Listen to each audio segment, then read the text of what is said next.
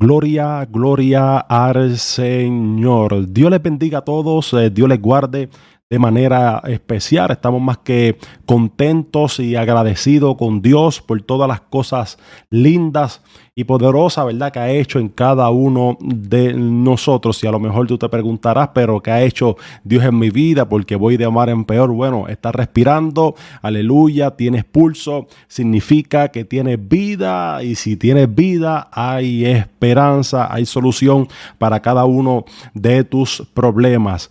Dios les bendiga a todos, bienvenidos al programa Ven a Cristo Jesús. Les pido a cada uno de ustedes, ¿verdad?, que me ayuden a evangelizar y compartan esta poderosa bendición para que llegue, ¿verdad?, a más personas y así esta palabra, gloria al Señor, pueda eh, impactar eh, eh, y pueda llenar, aleluya, el espíritu de cada una de las personas que vayan a escuchar. También le damos las bienvenidas a todos aquellos que nos están viendo a través de YouTube, el YouTube Luis Bebo Rodríguez y también a través de el podcast Ven a Cristo Jesús. Y aprovecho para anunciar el podcast Ven a Cristo Jesús. Gloria al Señor, puedes conseguirlo en las diferentes plataformas digitales como lo son eh, Spotify, Apple Podcast, Google Podcast, Amazon Music. También lo puedes conseguir bajo Apple Podcast y Anchor.fm. En fin, en todas las plataformas de podcast. Ahí puedes conseguir el podcast Ven a Cristo Jesús. Y saludamos a todos, en especial, a verdad, aquellos que nos escuchan en el podcast, aquellos que nos escuchan a través de Centroamérica, Suramérica, Europa. Eh, les, saludamos acá desde Puerto Rico. Aleluya. Así que estamos contentos, hermanos. Le pido, ¿verdad? Nuevamente de favor, ¿verdad? Que compartan esta poderosa bendición. Hoy vamos a estar eh, predicando bajo el tema, en el desierto Dios cuida de mí. Hoy vamos a estar predicando, en el desierto Dios cuida de mí. Así que vamos rápidamente, vamos rápidamente a las escrituras y vamos al libro de Marcos. Libro de Marcos, capítulo 1, desde el versículo 12 eh, en adelante. Libro de Marcos, capítulo 1, desde el versículo 12 en adelante. Y la palabra lee en nombre del Padre, del Hijo y del Espíritu Santo. Amén. Y luego el Espíritu le impele al desierto Estamos leyendo, ¿verdad?, desde la Reina Valera antigua, pero la Reina que estamos, la Reina Valera, ¿verdad?, que estamos acostumbrados a leer, dice que fue que el Espíritu le impulsó al desierto. Vamos a leer el, el capítulo, el versículo 13 también, que dice, y estuvo allí en el desierto 40 días y era tentado de Satanás y estaba con las fieras y los ángeles le servían. Que Dios añada bendición esta hermosa y divina palabra. Oramos al Señor Padre, estamos delante de tu presencia. Te saltamos, te glorificamos a tu nombre, damos gloria, damos honra, Señor. Yo te pido que de forma especial pases carbón encendido sobre mis labios, Señor, aleluya, y que la palabra que se vaya eh, a Señor, a través de este programa. Padre, sea de impacto a la vida, que transforme vida, Señor, porque sabemos que es palabra tuya, Padre Celestial. Yo te pido, Dios, que sanes al enfermo, libertas al cautivo, pero que sobre todo, Señor, que se haga tu voluntad en la vida de cada uno de nosotros, Padre Celestial. Yo todo esto, yo te lo pido en el nombre de tu Hijo, amado Jesús. Amén, amén y amén. Vamos a estar predicando el tema en el desierto, Dios cuida de mí. Hay algo que nosotros eh, siempre hemos determinado como una maldición, y me explico, es cuando nosotros estamos atravesando por X o Y situación y nos encontramos en esta área o en esta eh, situación de soledad. Yo creo que cada uno de nosotros hemos pasado por determinados tiempos y por determinadas temporadas en donde nos hemos eh, encontrado eh, solos, donde nos hemos sentido solos y donde nos hemos sentido, ¿verdad? Que estamos eh, en un desierto, ¿no? Muchas veces, ¿verdad? Y a través de las escrituras, nosotros podemos ver que en el Viejo Testamento, en muchas religiones, ¿no? Aparte de lo que era la religión judía, ellos entendían que el desierto era un tipo de maldición. Ellos entendían que el desierto era un tipo de respuesta, ¿verdad?, al pecado de cada una de las personas y por lo tanto ellos decían no que el desierto era un lugar de maldición toda aquella persona que estuviera en el desierto o que estuviera atravesando el desierto era símbolo de maldición no era símbolo de una persona que no iba a poder eh, salir hacia adelante. Era símbolo de finar no era símbolo de todo lo malo que le podía acontecer verdad hacia una persona. Entonces, es aquí donde nosotros tenemos que evaluar bien las cosas y donde nosotros tenemos que pensar en qué mm, Dios nosotros estamos creyendo y, el porqué de las cosas. Hay algo que nosotros siempre tenemos que... Eh, eh, ¿Cómo, yo les puedo decir? Hay algo que nosotros tenemos que evaluar bien, pero antes de evaluar tenemos que cuestionar bien eh, en el lugar en, donde nosotros estamos. ¿Por qué yo les digo cuestionar? Cuando yo hablo de cuestionar, yo no estoy hablando de cuestionar en forma negativa, estamos hablando de investigar, ¿no? Estamos hablando de nosotros poder eh, ver qué, es lo bueno que nosotros vamos a sacar, ¿no? Eh, de esta situación. ¿Por qué? Porque muchas veces nosotros eh, nos enfocamos en todo lo malo que nos acontece en nuestra vida, pero nunca nos enfocamos en cuál va a ser la solución, nunca nos enfocamos qué es lo bueno que yo voy a sacar de esta situación, ¿no? Y, y, y por qué el Señor no permitió que yo estuviera atravesando por esta situación. Entonces, eso es algo que nosotros tenemos que con toda sinceridad tenemos que cuestionar, tenemos que investigar, tenemos que sacar lo mejor de nosotros en cada una de las temporadas en que tú estés pasando. Yo creo y estoy más que seguro que cada uno de nosotros hemos pasado por ese tipo de temporada. ¿Por qué? Porque es que nosotros estamos acostumbrados y la vida se trata de ciclos, se trata de temporadas y no todas las temporadas van a ser buenas. Y cuando yo hablo de buenas, eh, estoy hablando en el modo eh, secular, ¿no? En el modo de bendiciones que nosotros podemos palpar. Estamos hablando de, de, la provisión, ¿no? De la comida. Estamos hablando de, de, la entrada que llega a nuestro hogar. Pero también van a haber temporadas que no van a ser muy buenas. Van a haber eh, temporadas donde dice un dicho, ¿verdad? De las vacas flacas, donde vamos a ver que eh, todo eh, está en nuestra contra, donde nada nos sale. Es ahí donde yo tengo que decirte, querido hermano, que nosotros cuando confiamos en el Señor y cuando nosotros tenemos la confianza, que la confianza no es nada más y nada menos que fe, cuando nosotros tenemos toda nuestra fe eh, puesta en nuestro Señor Jesucristo, tenemos que entender que a pesar de las temporadas en las cuales nosotros estemos pasando, somos bendecidos. Aleluya. Yo no sé, aleluya, cuánto los pueden creer en Facebook, cuánto los pueden creer en YouTube y cuánto los pueden creer en el podcast Ven a Cristo Jesús.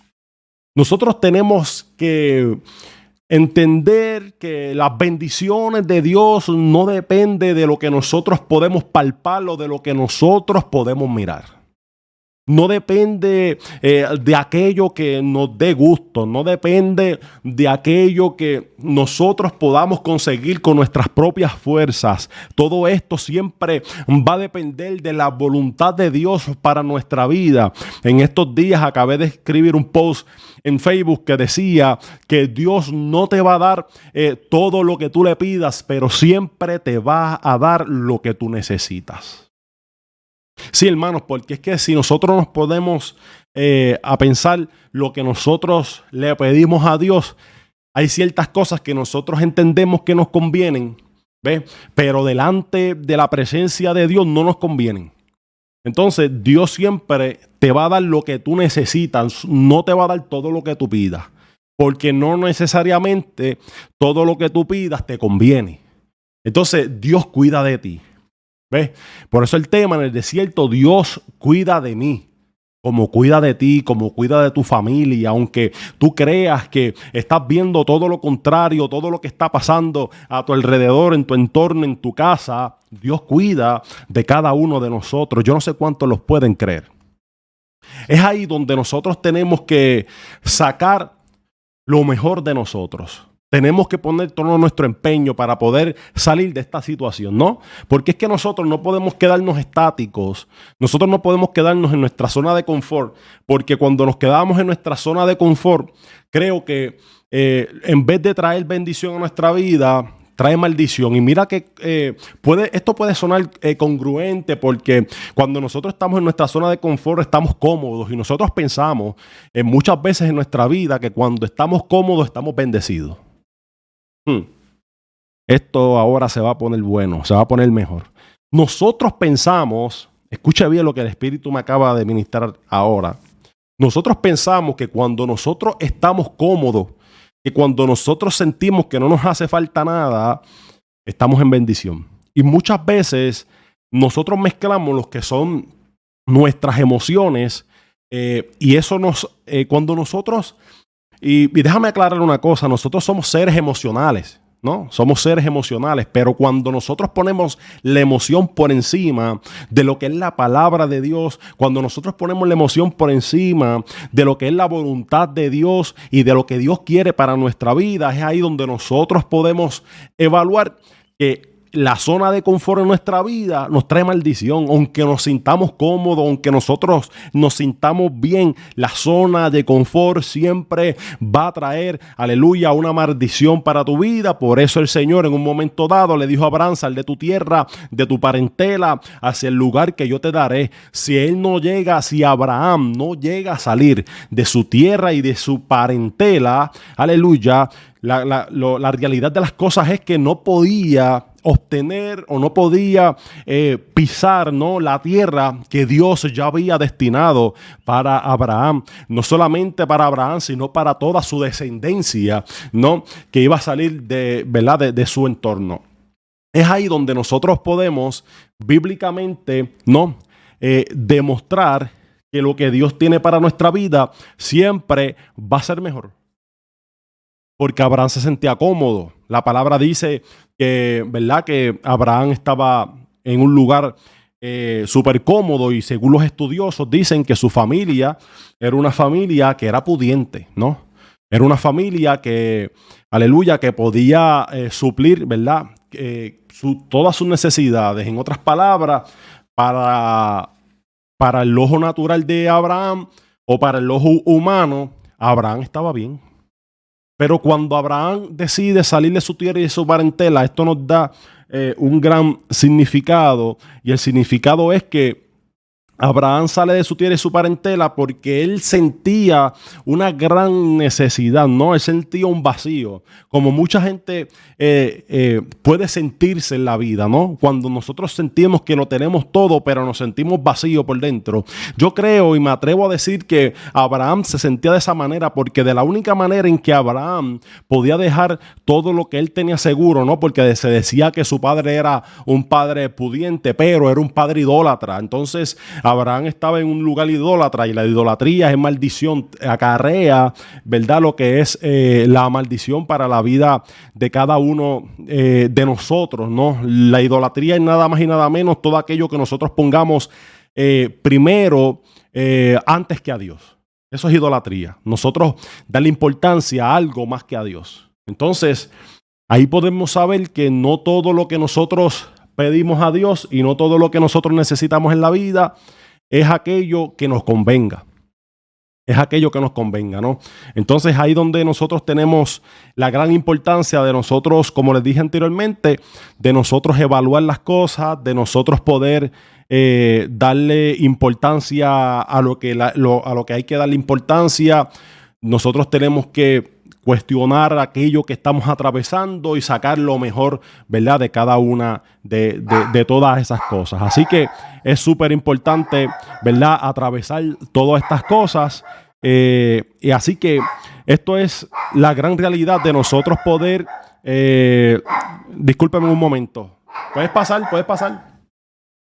Estamos aquí este, totalmente en vivo, así que estamos, estamos tranquilos.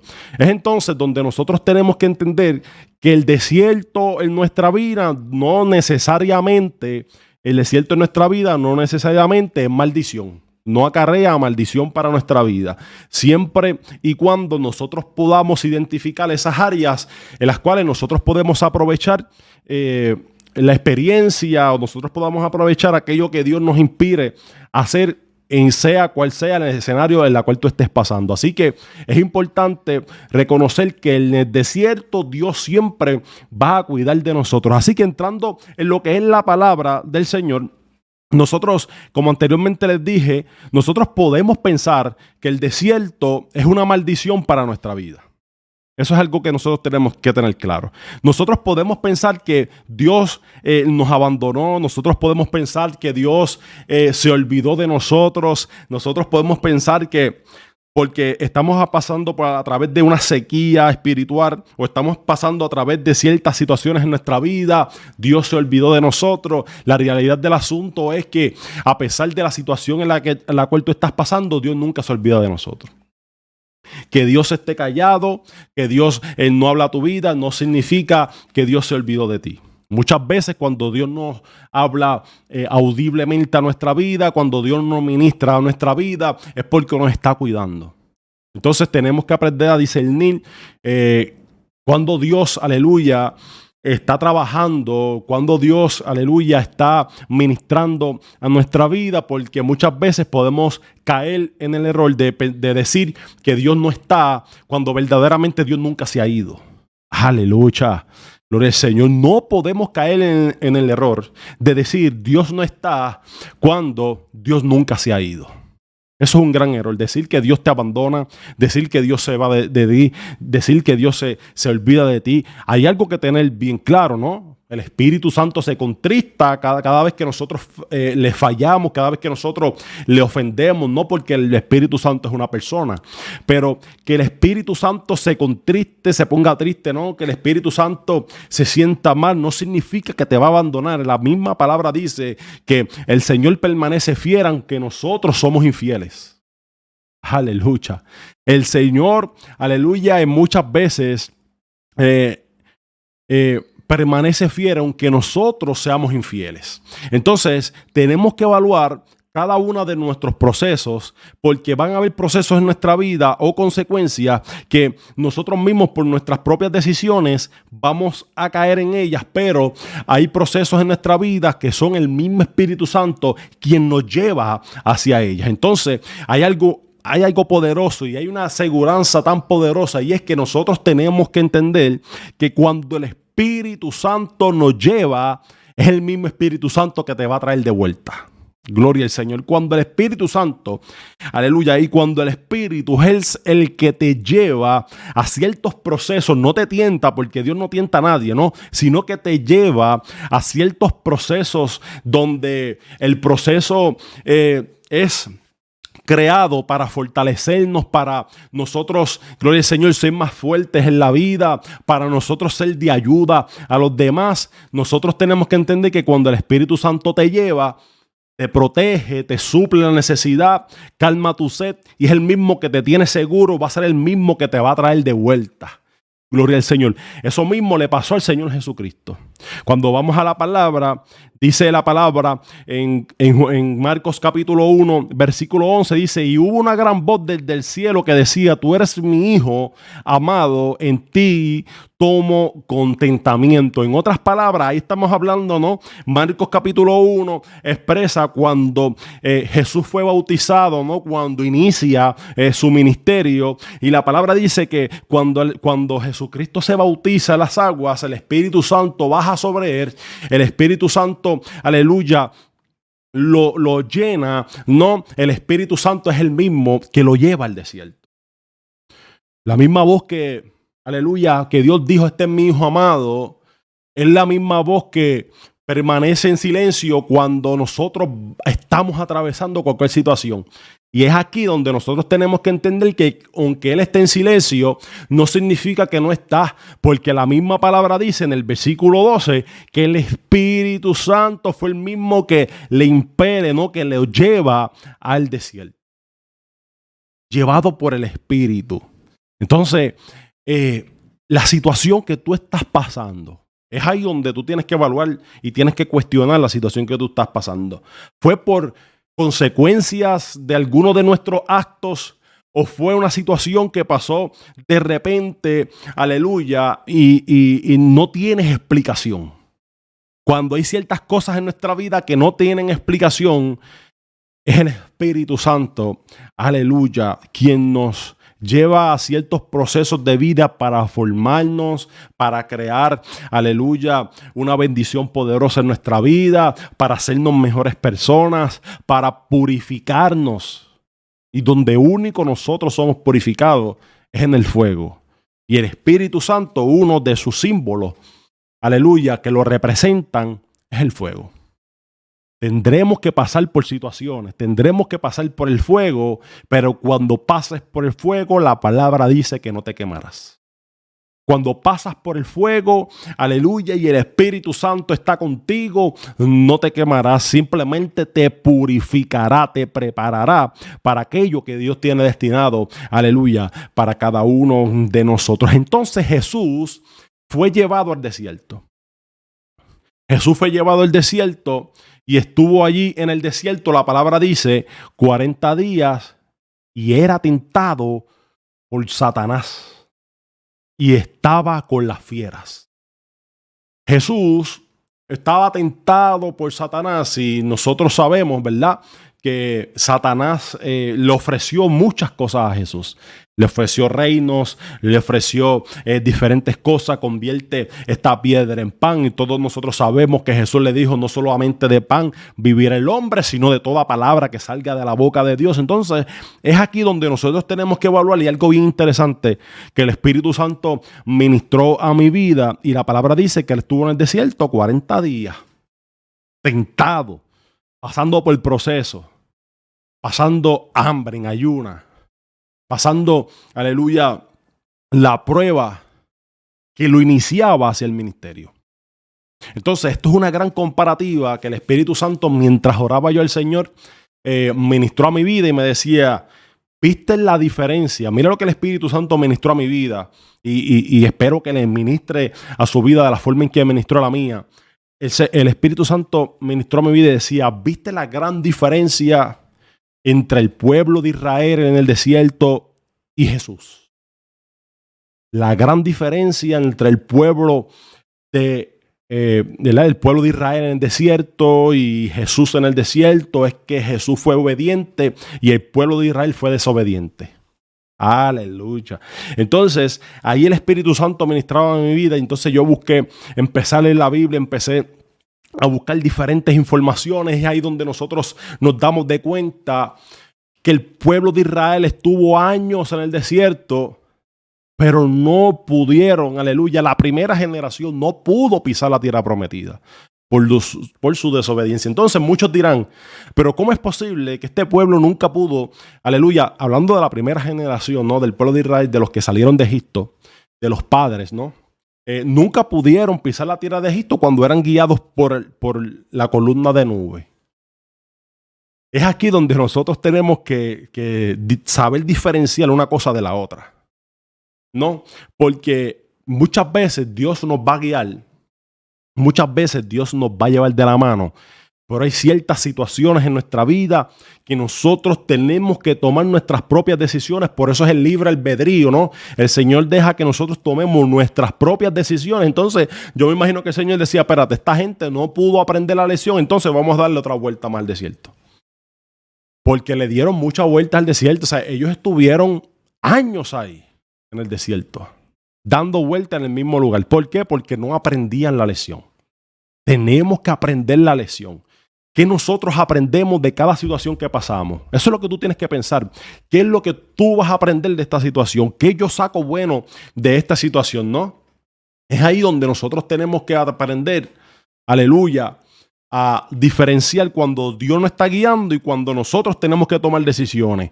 Que Dios nos guíe no significa que nosotros no vamos a fallar.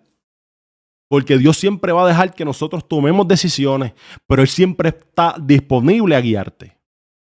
Él siempre va a estar disponible a guiarte, ¿no? Entonces, la palabra dice en el Éxodo, aleluya, Éxodo capítulo 13, vamos a ponerlo aquí en pantalla, porque me gusta, aleluya, que cada uno de ustedes, ¿verdad? Aquellos que no tengan, ¿verdad? Una Biblia, aleluya, puedan eh, leerlo desde la pantalla, gloria al Señor. Éxodo capítulo 13 Gloria a Dios, desde el capítulo 21 al 22. Éxodo capítulo 13. Me gusta irle a las escrituras porque no me gusta ni quitarle ni añadirle. Aleluya. Éxodo capítulo 13, versículo 21. Mira lo que dice aquí.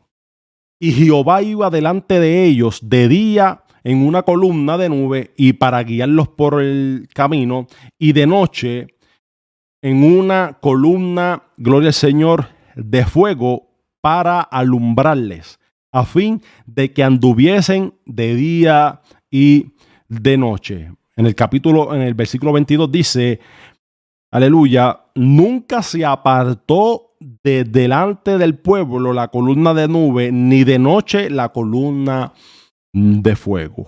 Entonces, aquí podemos sacar la conclusión de que el pueblo no pudo salir eh, de la tierra o del desierto por su desobediencia.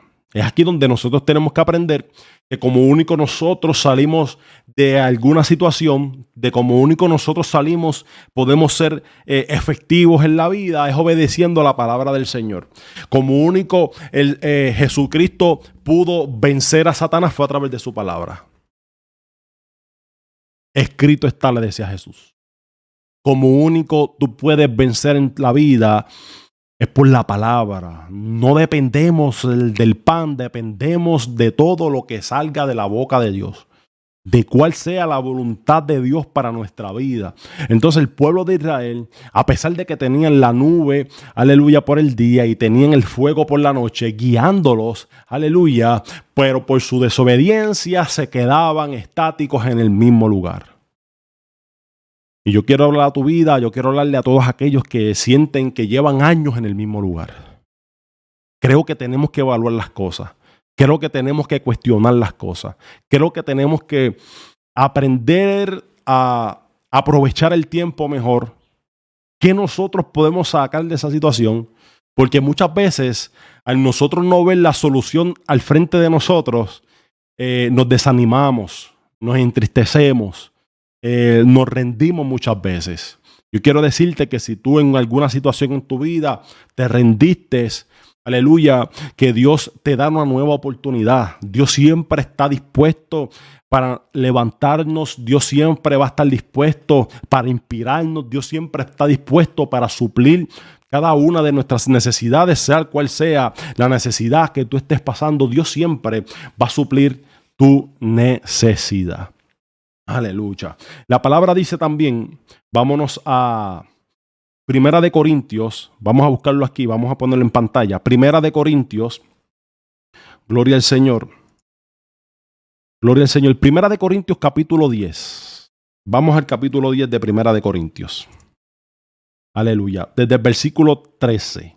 Primera de Corintios capítulo 10 versículo 13. Y mira, mira qué poderosa palabra. Yo quiero que esta palabra tú te la lleves en tu corazón. No os ha tomado tentación, sino, aleluya, humana. Más fiel es Dios que no os dejará ser tentado más de lo que podáis llevar. Antes dará también juntamente con la tentación la salida para que podáis aguantar. En la Reina Valera 1960 dice, no os ha sobrevenido, sobrevenido perdón, ninguna tentación que no sea humana, pero fiel Dios, que no os dejará ser tentados más de lo que podéis eh, resistir. Dios no te tienta, es que Dios no va a permitir que el diablo, que el adversario, que Satanás te tiente más de lo que tú puedas resistir. Siempre y cuando nosotros seamos fieles a Dios, a pesar de lo que estemos pasando en nuestra vida. En Hebreos, vamos a Hebreos, ya estamos terminando. Ya estamos terminando. No quiero estar, no quiero agravarlos mucho, ¿no? Vamos a Hebreos, aleluya. Vamos a Hebreos, gloria al Señor. Hebreos capítulo 2. Hebreos capítulo 2, versículo 18. Hebreos capítulo 2, versículo, aleluya, 18. Mira lo que la palabra dice. Porque en cuanto él mismo padeció siendo tentado, es poderoso para socorrer a los que son tentados. Aleluya. Vuelvo y repito, porque en cuanto a él mismo padeció, siendo tentado, es poderoso para socorrer a los que son tentados.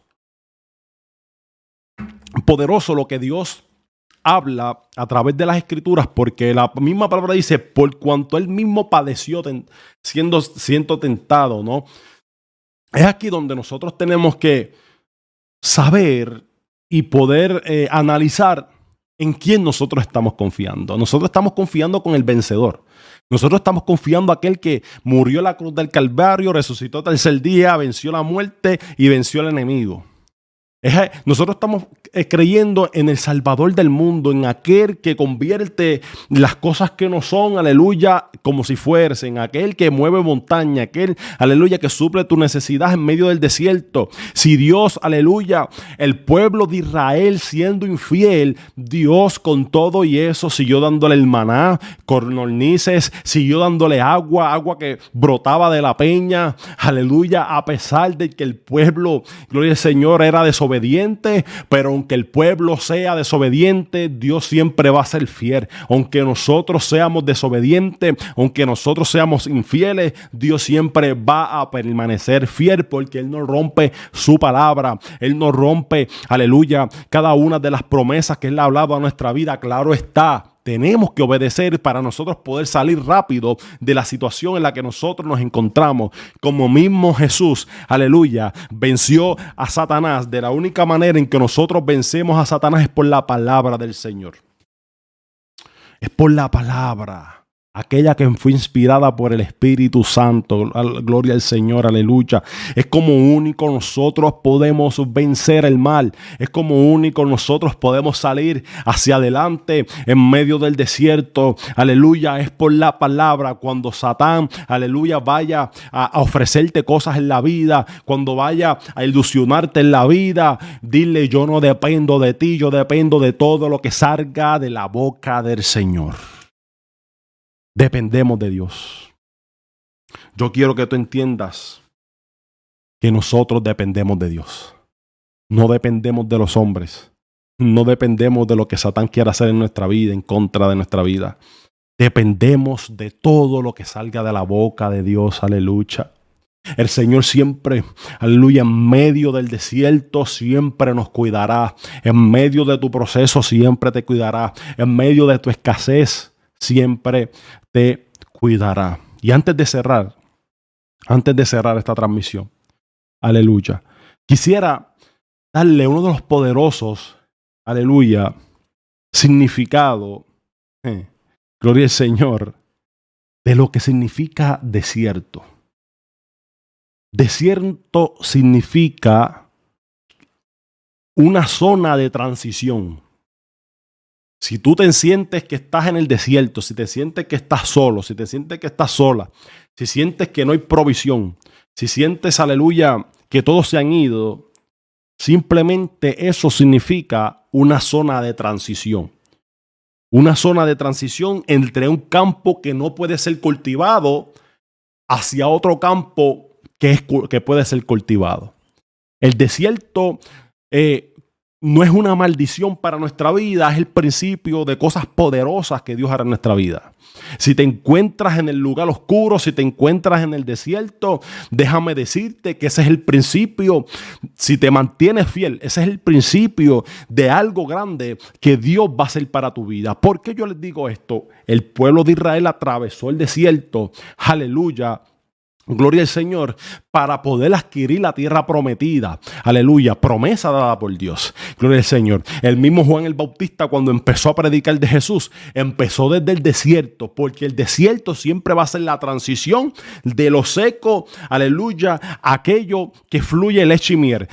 El desierto siempre va a ser la transición en nuestra vida de la maldición a la bendición. Que estemos en el desierto no significa que estamos malditos, que estemos en el desierto significa, aleluya, que Dios nos está preparando para recibir lo que Él tiene preservado para cada uno de nosotros.